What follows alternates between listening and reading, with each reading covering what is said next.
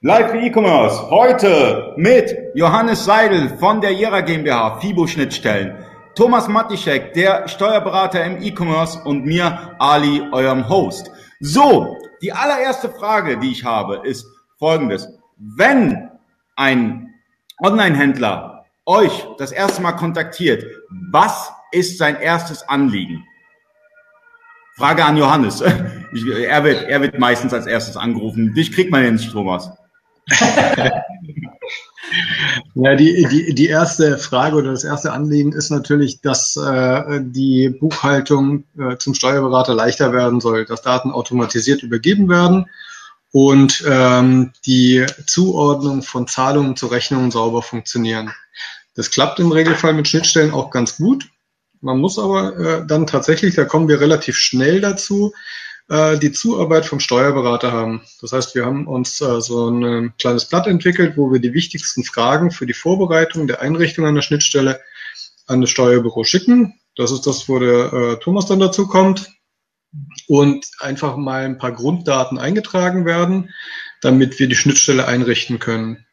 Wenn wir das dann soweit gemacht haben, äh, dann geht's direkt ans Steuerbüro, dann schicken wir den Teststapel, mit denen Sie dann Rechnungen einlesen können, Zahlungen einlesen können und die Zuordnung sauber laufen kann. Ähm, aus unserer Sicht ist immer wichtig, ähm, dass wir den Steuerberater frühzeitig mit im Boot haben, weil die Zuordnung von Konten, weil die, diese ganze Organisation der Buchhaltung, äh, und auch die Zuordnung der Zahlungen, die, wie äh, baue ich meinen Kontenrahmen auf, äh, das muss der Steuerberater liefern, ähm, damit wir das sauber einrichten können. Und da müssen wir im Regelfall schnell an Steuerberater verweisen, weil die Händler selber das ja dann äh, an Steuerberater ausgelagert haben.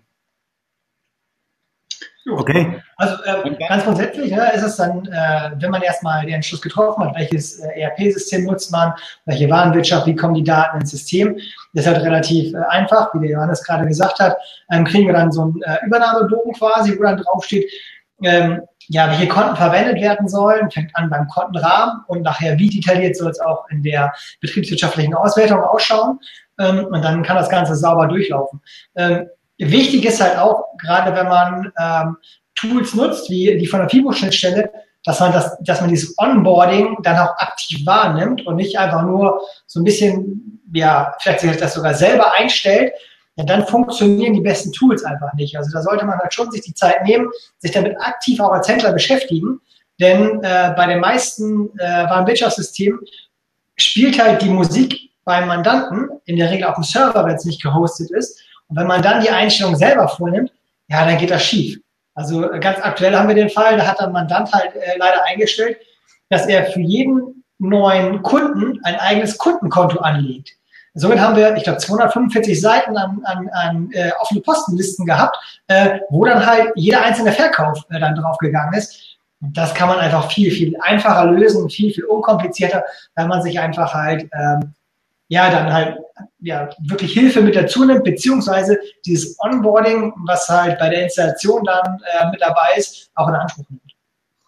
Okay. Das ist aber genau das Thema, dass man erstmal äh, mit dem Steuerberater jemand haben muss, äh, der sich damit ein bisschen auskennt und der auch die Auswirkungen hat. Wir können zum Beispiel einstellen, es gibt Kunden, die das wollen, dass man Einzeldebitoren hat so wie du das jetzt beschrieben hast. Mhm. Es gibt aber in den meisten Fällen keinen Sinn. In den meisten Fällen sagt man, wir nehmen Zahlungssammelkonten, alles was Amazon ist, auf einen Debitor und dann äh, einen schönen OP-Ausgleich über das ähm, äh, Textfeld 1 nennt sich das im äh, Datev, da wo man die Rechnungsnummer reinschreibt. Dann kann der OP-Ausgleich schön erfolgen und im Steuerbüro kann äh, auf einem Debitor kontrolliert werden, wie die, ähm, welche offenen Posten tatsächlich da sind. Dazu ist wichtig, dass der Steuerberater ähm, diese Konstruktion äh, für sich wahrnimmt und auch regelmäßig äh, die äh, Daten, die er bekommt, kontrolliert. Da verändert sich auch so ein bisschen die Arbeitsweise im Steuerbüro, dass äh, mehr kontrolliert wird, dass man versucht, die äh, Prozesse, die dort datenmäßig laufen, zu verstehen, dann sich aber Kontrollmechanismen macht durch Kontrolle der OP-Liste, durch regelmäßige Kontrolle der BWA, dass man einfach auch äh, kontrolliert, was da passiert. Genau. Also es ist halt äh, wesentlich, ne? wenn man das nicht macht, wenn man nicht ähm, nach, jedem, nach jedem Monat mindestens einmal eben draufschaut und guckt, passt das, was da noch ähm, verbucht worden ist oder nicht, ähm, dann, dann ist meistens das Kind sonst im Brunnen gefallen. Wenn man das erst nach einem halben Jahr oder nach einem Dreivierteljahr vielleicht feststellt, dann hat man ja seitenweise Listen, äh, die man nie wieder glatt ziehen kann. Ne? Dann ist der, das Kind tatsächlich im Brunnen gefallen, man keine Chance, die Buchhaltung wieder ähm, vernünftig äh, gerade zu biegen. Die einzige Option bleibt dann halt nur noch, dass man sämtliche Vorläufe, äh, also sämtliche Buchungen, äh, die man importiert hat, nochmal löscht und alles nochmal neu importiert, damit man sauber aufsetzt. Aber sonst hat man halt keine Chance. Auch hier, Fall aus der Praxis, den äh, Fall haben wir übernommen zum 01.01.2018. Ähm, und siehe da, wir haben hunderte Seiten äh, von nicht ausgeglichenen Positionen, wo sich dann die Frage stellt, was ist das? Und wenn sich der Mandant selber nicht damit beschäftigt oder Dinge mal hinterfragt, dann wird man sowas ähm, auch im Nachhinein nicht mehr lösen können. In diesem Fall ist es zum Beispiel, dass ähm, ja, Gutschriften nicht, äh, nicht richtig gestellt worden sind äh, oder nicht ausgeglichen worden sind und daher ergibt, ergeben sich so äh, viele Differenzen. Gerade bei den Händlern, die viel auf Amazon verkaufen, hat man ja das ganz schnell, dass, dass man viele äh, Gutschriften, viele Retouren hat, ähm, bei äh, sehr, sehr großen Umsätzen, also bei sehr, sehr hohen Ordervolumen insbesondere. Äh, ja, wenn ich 10.000 äh, Verkäufe im Monat habe, ist klar, dass ich da so ein paar Retouren bei habe. Ähm, und wenn sie es nicht ausgleichen, dann sammelt sie das natürlich auch zügig an. Und wie gesagt, später kann es dann nicht mehr äh, nachvollzogen werden, woher die Differenzen kommen. Daher muss sich halt jeder Händler auch selber, ähm, vielleicht bevor er ähm, sich eine Software äh, oder bevor eine Software wählt, erstmal überlegen, ähm, was will ich selber äh, machen oder was muss ich machen ähm, und wie sind denn die eigentlichen Abläufe. Also wäre dann, wäre dann nicht ja. so ein kaufmännisches, äh, äh, so ein kaufmännischer Grundkurs nicht immer ganz gut für einen Online-Händler, weil viele sind ja auch Quereinsteiger und äh, haben auch wissen vielleicht nicht, dass sie, dass sie beispielsweise eine Gutschrift erstellen müssen. Das habe ich schon mitbekommen. Ähm, oder das ist so ein Leitfaden oder so, dass man sagt, okay, äh, jeder Händler kriegt erstmal einen Leitfaden raus, bevor er mit dem ERP-System beginnt. Also ich denke, wir müssen voraussetzen, die Leute, die äh, zu uns kommen und ähm, wie der Thomas sagt, vielleicht 1000 oder äh, 5000 oder auch 10.000 Verkäufe im Monat machen, ähm, dass die sich aus einem äh, Eigeninteresse äh, mit dem Thema kaufmännische Ordnung äh, beschäftigen. Also das ist was, was wir tatsächlich nicht leisten können. Was man aber auch tatsächlich sagen muss, ist, eine ähm, E-Commerce-Buchhaltung ist keine einfache Buchhaltung. Wir haben mit sehr großen Datenmengen zu tun. Das stellt die Steuerberater vor die Herausforderung, dass sie das technisch äh, abbilden können, dass sie auch wissen müssen, was sind die äh, Gegebenheiten im E-Commerce, was ist Amazon, was ist Amazon Pay, das äh, haben die meisten tatsächlich verstanden, aber auch äh, das realen Marktplatz und Supermarkt ist, ähm, gehört dazu zu wissen. Und dann äh, stellt das die Steuerberater auch oft vor ähm, Herausforderungen, was das Fachliche angeht. Ähm, eine Rechnung innerhalb von Deutschland zu schreiben, ist noch relativ einfach, aber das Ganze dann mit Lieferschwellen zu beachten oder eventuell im Rahmen des Pan-EU-Programms Lega in Polen oder sonst irgendwo zu verwalten, das wird dann schon schwierig. Und ähm, da muss ich sagen, ähm, haben wir mit den Schnittstellen zwar oft die Anfragen, naja, es soll einfach werden, ich möchte Geld beim Steuerberater sparen. Da müssen wir aber oft sagen, die Schnittstelle ist Grundvoraussetzung, um überhaupt dem Steuerberater die Arbeit zu ermöglichen. Das heißt jetzt nicht, dass ähm, das automatisch wahnsinnig billig wird, sondern er kann es überhaupt erstmal erledigen und er muss fachlich in der Lage sein, das zu tun. Ähm, ob er dann was spart, das ist, hängt davon ab, wie vorher gebucht wird. Ne? Aber ihr unterstützt ja auch bei den Händler, beispielsweise, äh, weiß ich das von dir, Joe, ähm, wenn ein Händler kommt und sagt, hey, ich habe ich wechsle jetzt mein ERP-System und ich habe in den und den Ländern habe ich die Lieferschwellen erreicht ähm, da seid ihr ja beide, da unterstützt ihr auch den Händler bei der Einrichtung. Du hast ja beispielsweise auch so eine Installationspauschale oder Einrichtungspauschale, wo du solche Dinge auch umsetzt in ein ERP-System. Ob das jetzt JTL ist, Afterbuy oder Plenty, da habt ihr, oder Dreamrobot, wie auch immer, ihr macht fast jedes ERP-System, da unterstützt ihr auch direkt. Das heißt, ihr kennt euch mit den Systemen aus, wisst ganz genau, wo ihr die Einstellung macht und da haltet ihr nochmal Rücksprache mit dem Steuerberater, beispielsweise Thomas Matischek. Also wir machen es immer nach, äh, nach den Vorgaben vom Steuerberater, was äh, tatsächlich eingerichtet werden muss. Wir sind jetzt nicht so weit, dass wir uns mit allen ERP-Systemen auskennen, aber wir können natürlich im Rahmen äh, der Einrichtung der Schnittstelle schauen wir immer drüber und können Plausibilitäten abprüfen. Das heißt, wir sehen relativ schnell, ob Belege, na Österreich jetzt zum Beispiel, bei Überschreitung einer Lieferschwelle mit 19 oder mit 20 Prozent berechnet werden und ob das dann richtig ist oder nicht. Ähm, wir müssen uns natürlich an das halten, was der Steuerberater uns dann vorgibt. Und dann stellen wir das mit dem Mandanten oder mit dem äh, Kunden, der die Schnittstelle benutzen möchte, so ein, dass es dann auch sauber funktioniert. Das machen wir tatsächlich. Wobei natürlich der Unterschied äh, ist, es gibt äh, für uns immer eine Grenze, das ist die Einrichtung der Schnittstelle. Und wenn es in den Bereich einer betriebswirtschaftlichen Beratung geht, wie ähm, richtig bestimmte Sachen innerhalb von JTL ein, die Steuerverwaltung oder so, dann ist das eine separate Baustelle. Da unterstützen wir die Servicepartner, mit denen wir arbeiten, gegebenenfalls äh, auch wieder nach den Vorgaben vom Steuerberater, weil der ist in dem Fall das Maß der Dinge. Der muss im Regelfall Bescheid wissen und ähm, uns sagen, wie, wo und äh, mit welcher Steuer was berechnet werden muss. Ne? Ja. Thomas, also, da kannst du ansetzen, Thomas. Also wie ist es? Du hast ja auch mehrere JTL-Kunden sehr wahrscheinlich. Und äh, wie, wie läuft das Ganze denn so ab? Ja, der der ERP-Wechsler kommt zu dir und sagt, hey, äh, ich habe Lieferschwellen erreicht, sonstiges. Äh, wo setzt du an? Was machst du genau? Also in der Regel ähm, ist es halt nicht so, hey, ich habe Lieferschwellen erreicht, sondern in der Regel rufen sie an und dann kommt im Gespräch von uns die Frage, äh, sag mal, wie sieht's denn aus? Ähm, lagest du im Ausland oder hast du vielleicht nach Österreich, Frankreich, UK oder sowas die Lieferschwellen beschritten?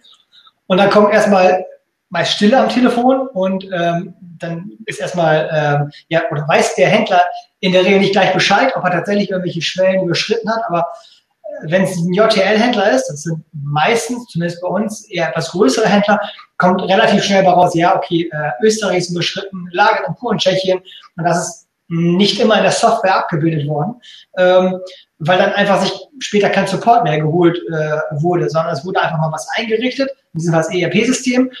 Es wurde einfach, ähm, einfach gemacht, aber dann, wenn man bestimmte ja, bestimmte Lager nutzt, bestimmte äh, Dinge anders macht, wurde halt nicht der Servicepartner oder ähm, der Softwarehersteller, in diesem Fall ähm, die FIBO-Schnittstelle, ähm, hinzugezogen, sondern wie, es wird einfach gemacht. Und dann hast du halt dieses Problem auf dem Tisch, ähm, wo dann halt jede Menge Nacharbeit ist. Deswegen, ähm, was der Johannes von auch schon gesagt hat, man muss halt immer im regen Austausch bleiben und bevor man irgendwas macht, wie zum Beispiel ähm, die die Lagerung in Polen, Tschechien aktiviert, halt Rücksprache halten mit dem Softwareanbieter, mit dem Servicepartner und dem Steuerberater. Ansonsten kann das nachher nur in die Hose gehen.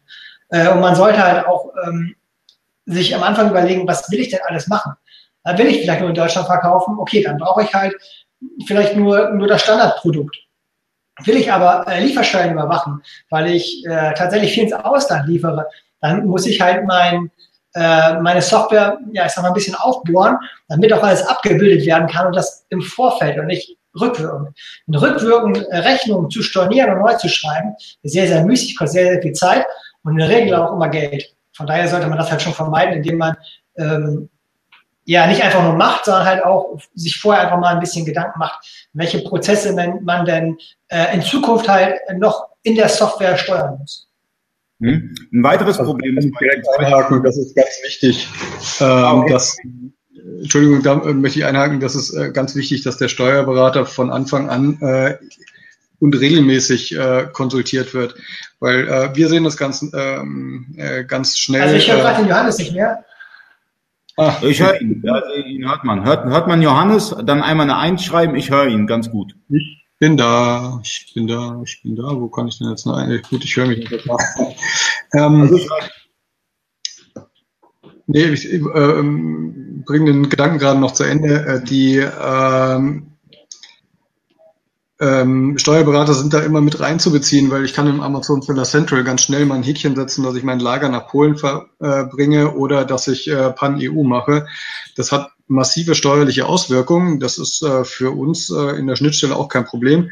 Aber wenn sowas rückwirkend passiert, dann äh, ist es relativ schnell ein ganz, ganz großer Aufwand, der äh, große steuerliche Probleme verursachen kann und auch haftungsmäßig nicht ganz ohne ist. Und von daher ähm, geben wir wirklich die Empfehlung, nehmt einen Steuerberater äh, an die Hand und äh, redet mit dem über die Sachen, die ihr vorhabt, bevor ihr irgendwelche Häkchen setzt und bevor ihr irgendwelche großen neuen Aktionen macht.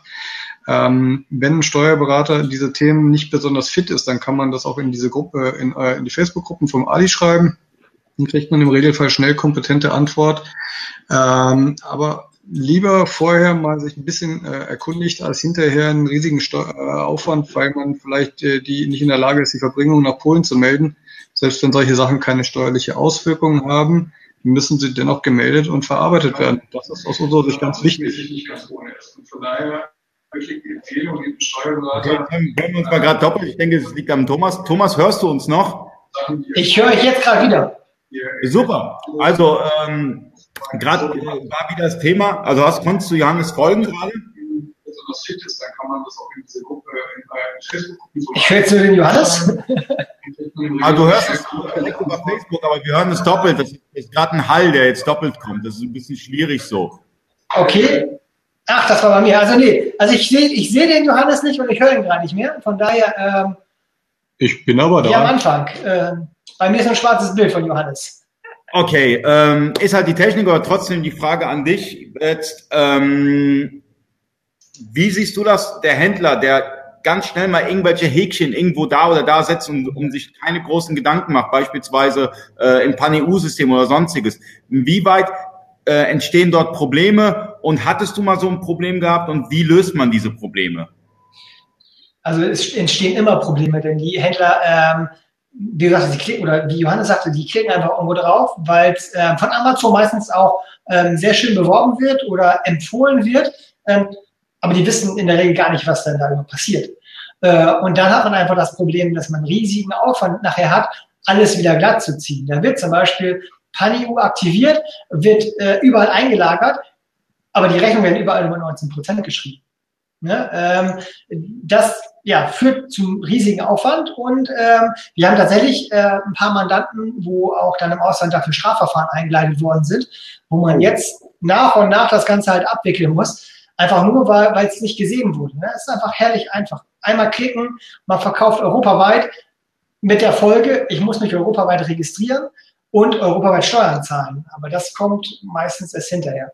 Und es gibt ja Länder wie Frankreich, äh, Polen oder auch Österreich, die sehr, sehr schnell, da, ich meine, Österreich ist jetzt nicht im Panikprogramm, aber trotzdem hat man ja viele Kunden aus Österreich, die trotzdem sehr, sehr schnell dann, ähm, oder wo die Finanzämter sehr, sehr schnell Strafen festsetzen, beziehungsweise erstmal genau wissen wollen, welche Umsätze denn da überhaupt generiert worden sind.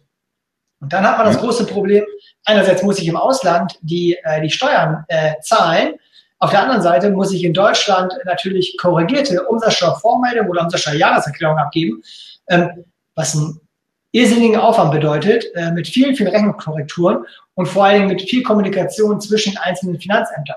Ähm, und dann braucht man in der Regel auch immer einen Berater im Ausland, der einen dabei unterstützt, denn alleine wird man, glaube ich, nicht in Polen Strafverfahren führen können oder in Frankreich. Ähm, neben der sprachlichen Barriere fehlt auch in der Regel das Fachwissen. Und das macht es dann im Nachhinein sehr kompliziert. Ähm, was, was macht ihr denn, wenn ein Kind im Brunnen gefallen ist? Also äh, äh, ich weiß, dass es beispielsweise von verschiedenen JTL-Dienstleistern gibt es auch Lösungen. Ähm, vielleicht kannst du mal kurz erklären, vielleicht gibt es einen Händler, der schaut gerade zu und hat genau dieses Problem. Was kann, kann er tun, wenn er falsche, wenn er die Rechnung falsch ausgewiesen hat? Du darfst auch gerne Namen nennen, ist kein Problem.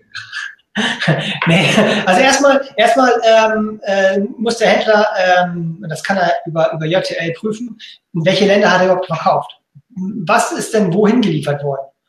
Und dann, ähm, gerade wenn das Pani-Programm aktiviert hat, aber alles nur mit deutscher äh, Steuer fakturiert hat, ähm, muss er halt anfangen und die Rechnung korrigieren. Das sollte man aber erst machen, nachdem man sich mit dem Finanzamt abgestimmt hat dass man sagt, pass mal auf, das und das und das ist passiert, das korrigieren wir jetzt, jetzt krieg, kriegst du, liebes Finanzamt, ähm, geänderte Umsatzsteuervormeldung mit ja, größeren Erstattungen, weil ich einfach im Ausland umsatzsteuerpflichtig geworden bin.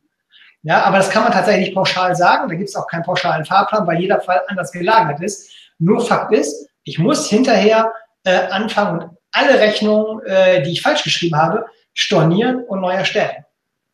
Ähm, Joe, du hattest ja schon mal den Fall gehabt. Also aus der Erfahrung heraus ist es auch sehr unterschiedlich, wie die deutschen Finanzämter das handhaben. Das geht äh, davon, dass sie einfach eine äh, Liste haben wollen, was falsch berechnet worden ist, um das zu korrigieren. Äh, andere sagen, sie wollen auf jeden Fall einen Zustellungsnachweis, dass die korrigierte Rechnung auch an den Endkunden ähm, Falls der äh, Johannes gleich eine Frage an mich stellt, ich sehe leider immer noch nicht und höre ihn noch nicht. Ähm, ja, okay, dann geh einmal raus und wieder rein und so lange spricht, äh, spricht Johannes. Weil der ist okay, ich gucke mal, ob das klappt. Äh, bis gleich. Ja. Okay. Also ähm, erfahrungsgemäß ist es so, dass die äh, Finanzämter das sehr unterschiedlich handhaben. Von daher ist der Tipp von Thomas, ähm, erstmal das äh, Gespräch mit dem Finanzamt zu suchen, äh, super sinnvoll. Und dann ist natürlich abhängig davon, welches System man hat. Ähm, es sind ganz unterschiedliche Systeme. Äh, wie zu handhaben ist, dass man Korrekturrechnungen schreibt und die Rechnung neu und dann wieder richtig ausstellt, um sie entsprechend zu deklarieren. In dem Zusammenhang ist ganz wichtig zu wissen, dass je nachdem, in welchem Land man sich steuerlich registrieren muss, man teilweise mit sehr langen Vorlaufzeiten zu rechnen hat, bis man überhaupt eine Steuernummer bekommt. Da gibt es gelegentlich auch in den äh, entsprechenden Gruppen großen Ärger, weil sich äh, äh, Dienstleister die Umsatzsteuervoranmeldungen dann ausführen, nicht zurückmelden. Das ist ein Kommunikationsproblem, aber im Regelfall ist es so, dass diese Dienstleister gar nichts dafür können, sondern einfach die ähm, die Finanzämter sehr lange brauchen, um eine Steuernummer zuzuteilen, unter der man dann seine Umsatzsteuererklärung äh, abgeben kann. Und da ähm, muss man einfach äh, deshalb äh, ganz wichtig die, ähm, die Steuerberater frühzeitig mit ins Boot holen, dass man solche Sachen abwenden kann, indem man rechtzeitig die Anträge stellt und rechtzeitig die, äh, die Steuernummern beantragt.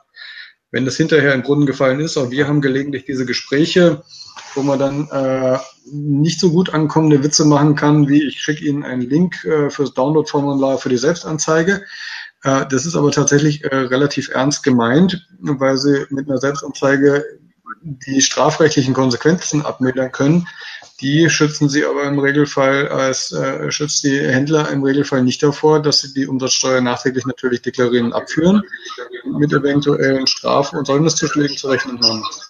Also das ist schon richtig, was der Thomas sagt. Das ist nicht nur mit großem Aufwand, sondern eventuell auch mit finanziellen Einbußen äh, verbunden, wenn man nachträglich äh, sich da äh, melden muss. Wir haben eine kleine Liste in unserer Software, wo man diese Lieferschwellen überwachen kann. Da gibt es so schöne gelbe Balken, wenn die äh, Lieferschwelle zu 80 Prozent erreicht ist und rote Balken, wenn sie überschritten ist.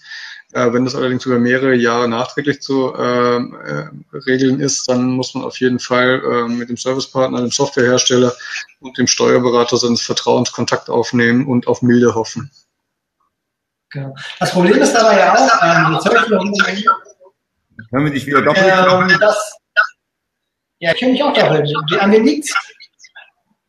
Äh, sehr wahrscheinlich an dir. Das kann ich. Internet im Norden. also, ähm, das, ähm, wo war ich jetzt gerade stehen geblieben? Ähm, mit, mit der ähm, mit der Selbstanzeige. Also das sollte man tatsächlich auch nicht alleine machen. Ähm, ne? Und wie der Johannes gerade sagte, mit der, mit der Lieferschwellenüberwachung, das ist vielleicht ein ganz, ganz gutes Thema. Ähm, da gibt's ja auch von der Firma Jera das entsprechende Tool. Ich glaube, das ist ein Add-on bei euch, ne? Nee, die Lieferschwellenüberwachung haben wir für alle freigeschaltet, weil die tatsächlich jeder nutzen sollte. Genau, das wollte ich nämlich sagen, es sollte. Das ist das A und O. Ähm, ohne dem sollte man grundsätzlich, wenn man ein bisschen größer im E-Commerce werden will, ähm, gar nicht starten. Also ganz egal, welches Tool man verwendet, man sollte eine Überwachung drin haben, denn das skaliert so schnell nach oben und wenn es dann nicht richtig aufgesetzt ist, wenn man das nicht richtig im Blick hat, ja, dann geht es einfach in die Hose. Es ist, ist ja schon abzusehen, dass das nicht funktioniert.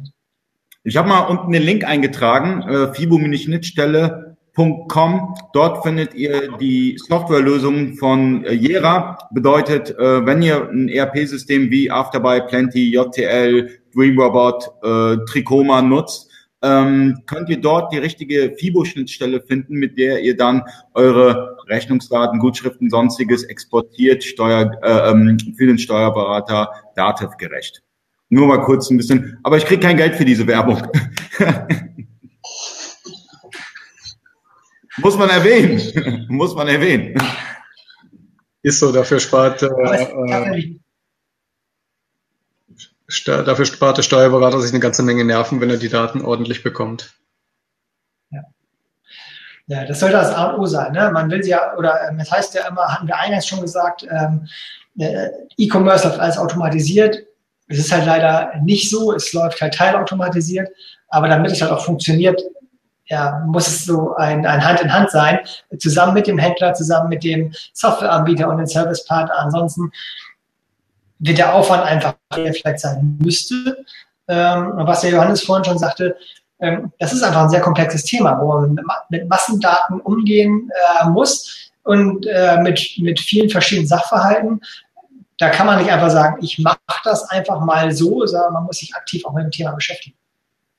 Natürlich muss, also es, es, es ist ganz wichtig, äh, ihr als Händler, ihr müsst euch mit den Dingen auseinandersetzen und wenn ihr kaufmännisch nicht so stark seid, aber dafür äh, in anderen Bereichen sehr, sehr stark seid, ähm, geht zu IHK, wie auch immer, einen kleinen Grundkurs ähm, über ähm, kaufmännische Belange mit einem ERP-System, damit ihr am Ende nicht den Stress habt. Und genauso ist es auch mit den Lieferschwellen, allem drum und dran. Es ist sehr einfach heutzutage im Ausland zu verkaufen oder auch im Ausland zu lagern. Aber wichtig ist da, ähm, setzt euch mit den Risiken auseinander. Es ist nicht alles Gold, was glänzt. Man muss auch ein bisschen arbeiten, ähm, damit das alles auch vernünftig funktioniert.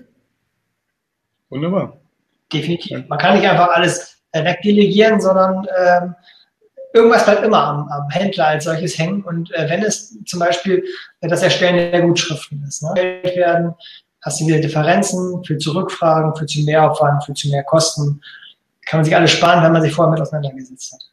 Genau. Und wichtig ist es auch, ich meine, ich als Servicepartner kann ein Lied davon singen. Ich habe sehr oft äh, Steuerberater angetroffen, ähm, die sich mit E-Commerce null auskennen. Ja, und das war wirklich stressig gewesen. Ich meine, äh, der Joe kann auch vielleicht, äh, äh, hat vielleicht hier und da Erfahrung gesammelt mit dem einen oder anderen Steuerberater, der sehr gut ist in diesem lokalen, aber äh, stationären aber ähm, der E-Commerce ist ein bisschen anders, da muss man auf ein paar andere Dinge auch achten und deswegen ist es da auch wichtig, den, den richtigen Steuerberater zu finden. Es gibt wenige, die sich auf E-Commerce spezialisiert haben, zu wenige noch. Dazu gehört Thomas Matischek, aber äh, ich glaube, bei dir ist auch volle Bude zurzeit.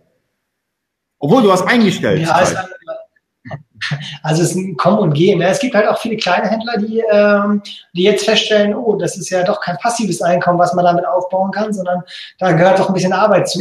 Ähm, und die verschwinden halt auch wieder vom Markt. Ne? Also es ist tatsächlich, ähm, ich denke so, für, für, die, für die ganz vielen Neuanfänger ist so der Peak erreicht. Das wird jetzt ein bisschen weniger. Der Markt konsolidiert sich so ein bisschen.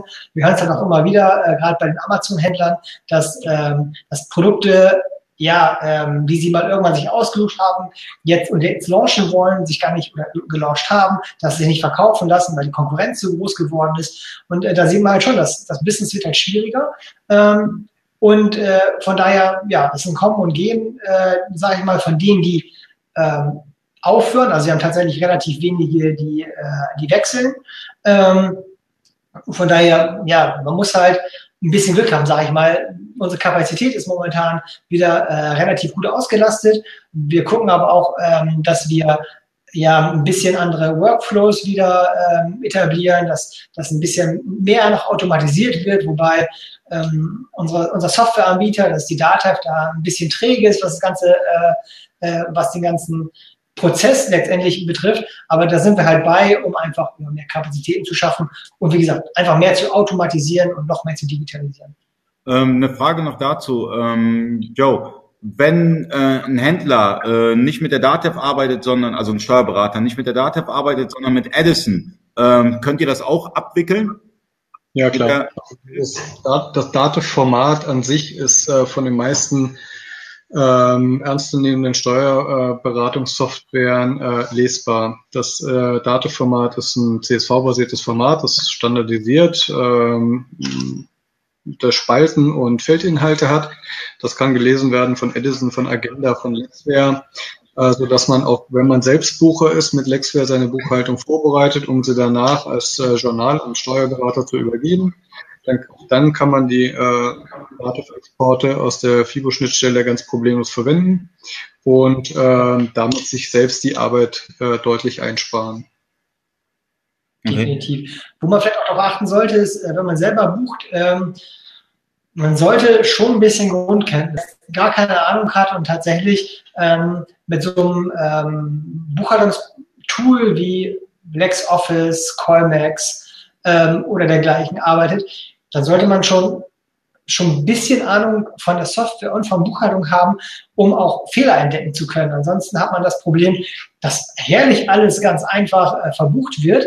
Und wenn man sich dann das genauer anschaut, einfach feststellt, ja, das ist einfach Kraut und Rüben. Äh, da stimmen dann vielleicht äh, gerade mal so auch die Einnahmen und die Umsatzsteuer aber die richtige Verbuchung ist einfach nicht gewährleistet. Sprich, wenn sich das mal jemand anschaut, wird die ganze Buchhaltung verwerfen, weil ja gerade mal die Einnahmen vielleicht richtig erfasst sind, aber man hat ein Bankkonto vielleicht, wo laut Buchhaltung sag mal 50.000 Euro draufstehen, ähm, aber der man dann froh wäre, wenn sie tatsächlich da wären, sondern eher so eine schwarze Null vielleicht Von daher ähm, sollte man, ähm, auch wenn man selber bucht ähm, und eine gute Software wie zum Beispiel hier äh, JTL2 Datev oder dergleichen nutzt zum Importieren, äh, sich, sich selber auch mal die Buchhaltung anschauen und ähm, verplausibilieren kann, was man denn da gemacht hat. Also definitiv okay. davon waren wir. Äh, wenn ich keine Ahnung von Buchhaltung habe, dann äh, kann ich auch die Schnittstelle nicht demjenigen zum, als Selbstbucher empfehlen. Die Schnittstelle transportiert Daten von A nach B. Wir erklären aber auch keinem, wie er selber jetzt eine Buchhaltung benutzt, beziehungsweise wie er bucht. Das muss wirklich von jemandem gemacht werden, der fachlich dazu in der Lage ist. Und äh, da muss ich ganz ehrlich sagen, 100 Prozent bin ich bei dir, Thomas. Äh, wenn jemand nicht buchen kann, dann bitte zum Steuerberater gehen, weil das geht auf jeden Fall schief. Genau, also wir haben jetzt tatsächlich den Fall, eine lustige Anekdote. Es gibt verschiedene Kontenrahmen, das ist einmal der SKR 03 und der SKR 04, ähm, die, die halt so die gängigsten sind. Und ähm, die unterscheiden sich einfach in der Kontierung, also sprich in den Nummern. Und äh, jemand hat bei sich in der Buchhaltungssoftware den SKR 04 eingestellt bei ähm, der FIBO-Schnittstelle dann den SK103 und importiert das dann. Sieht natürlich auch alles irgendwie toll aus und passt auch irgendwie, aber die Effekte sind natürlich ganz andere. Und von daher ist das dann nicht so wirklich zielführend. Also das sollte man schon ein bisschen ähm, okay. ja, ich, ich hätte, ich hätte, auf ein Auge ich hätte noch zwei Punkte, die ich ansprechen würde. Einmal äh, zu lange Rechnungsnummern und VCS. Aber ich würde mal mit den, mit den Rechnungsnummern anfangen. Ähm, da habt ihr zum Beispiel ein Tool, das das Ganze kürzt, oder? Also es ist so, die äh, Datev äh, nimmt im Moment für dieses Belegfeld 1, ähm, wo wir die Rechnungsnummern reinschreiben, stellt sie im Moment zwölf Zeichen zur Verfügung. Äh, das ist im Moment das Limit. Das wird sich mit dem nächsten Datev-Update Anfang nächsten Jahres auf 36 Zeichen erhöhen. Im Moment müssen wir mit den zwölf äh, Nummern leben. Äh, das heißt, wenn äh, Nummernkreise eingestellt werden, ähm, das ist für uns immer eine ganz wichtige Geschichte. Ähm, bei den Kontonummern oder Kundennummern bitte darauf achten, wenn die übergeben werden sollen, dass die Kundennummern sich nach Dativ-Kontenrahmen richten. Das heißt, nicht mit der Kundennummer 1 anfangen. Das führt im Regelfall dazu, dass man die nicht eins zu eins übergeben kann, sondern man fängt mit der Kundennummer 10.000 an, wenn man ein ERP neu einrichtet. Ähm, das geht dann bis 69.000. Ab 70.000 sieht Date vor, dass man dann Lieferanten anlegt. Diesen Kontenrahmen kann man erweitern. Das kann man dann im, individuell, im Individualfall besprechen. Ähm, bei den Auftrags- und Rechnungsnummern empfehlen wir gerne, dass man die unterschiedlich bezeichnet, dass man die sofort erkennen kann, dass man eventuell mit einem Präfix arbeitet für AB für Auftragsbestätigung oder RE für Rechnungsnummer ähm, damit man sofort erkennen kann im Falle einer Prüfung, was was ist. Und es gibt die Spezialisten, die fangen an, ganz lange Rechnungsnummern zu verwenden, wie Amazon. Amazon hat ja durch diesen VCS, was wir jetzt gerade dankenswerterweise von Mark Steyer noch gehört haben, VIT Calculation Service heißt das. Das heißt, wenn ich von Amazon diesen äh, Service nutze, dann muss ich damit leben, dass ich, ich weiß nicht, sind glaube ich 25, 26 Stellen, die Rechnungsnummern lang. Äh, das geht los mit INV für Invoice oder ähm, dann kommt das Land, äh, für das die Rechnung erstellt worden ist. Dann kommt die Amazon-Kundennummer, die sieben, achtstellig ist. Das Ganze wird immer mit Bindestrichen noch getrennt. Und dann kommt eine fortlaufende Nummer. Das Ganze ist so lang, dass es definitiv nicht bei Dativ reinpasst. Wir gehen dann her und kürzen diese Nummer zusammen das muss dann allerdings tatsächlich über unsere Schnittstelle laufen, weil wir dann auch für den Zahlungsausgleich, wenn die äh, Amazon-Zahlungen reingelesen werden, den gleichen Algorithmus fürs Kürzen der Nummern brauchen, damit wir die Zuordnung der Zahlungen wieder hinkriegen. Ansonsten ist VCS aus unserer Sicht eine feine Sache, was einfach für den Händler ein schöner Service ist, dass Amazon die Rechnung schreibt und für den Endkunden äh, ein toller Service ist, weil der die Rechnung direkt in seinem Amazon-Konto runterladen kann. Das heißt, er muss den Händler nicht mehr anschreiben, schick mir mal bitte eine Rechnung. Der Händler hat diese Anfragen nicht mehr, weil die Endkunden die Rechnung direkt zur Verfügung gestellt bekommen. Andererseits muss man sich halt fragen, wie viel äh, Kundenkontakt übergebe ich Amazon äh, als Händler. Das sind dann immer aber äh, rein kaufmännisch betriebswirtschaftliche Themen, die äh, der Händler dann entscheiden muss. Aber grundsätzlich ist das Thema VCS abbildbar. Äh, man muss halt diese äh, eine Geschichte mit der Rechnungsnummern berücksichtigen. Ne? Okay, und was passiert, wenn du mit dem ERP-System Rechnung erstellst und dann nochmal äh, über Amazon? Ja, doppelt, doppelt ausgestellte Rechnung, das ist dann Doppelminus, äh, weil dann führt man die Umsatzsteuer doppelt ab und dann wird man ja. wieder ein Fall für Steuerberater Matischek. Genau. Also tatsächlich die, die, äh, die Rechnung, die du ausstellst, wo du Steuer drauf ausweist, die schuldest du auch, stellst du zwei Rechnungen aus, schuldest du zweimal die Steuer. Ne, ist blöd, aber ist halt so. Von daher sollte man das halt auch das vorher absprechen. Und beim ganzen Thema VCS bin ich so ein bisschen zwiegespalten. Also grundsätzlich, wenn ich nur in Deutschland verkaufe, ähm, bin ich bei Johannes. Das ist eigentlich eine ganz gute Sache.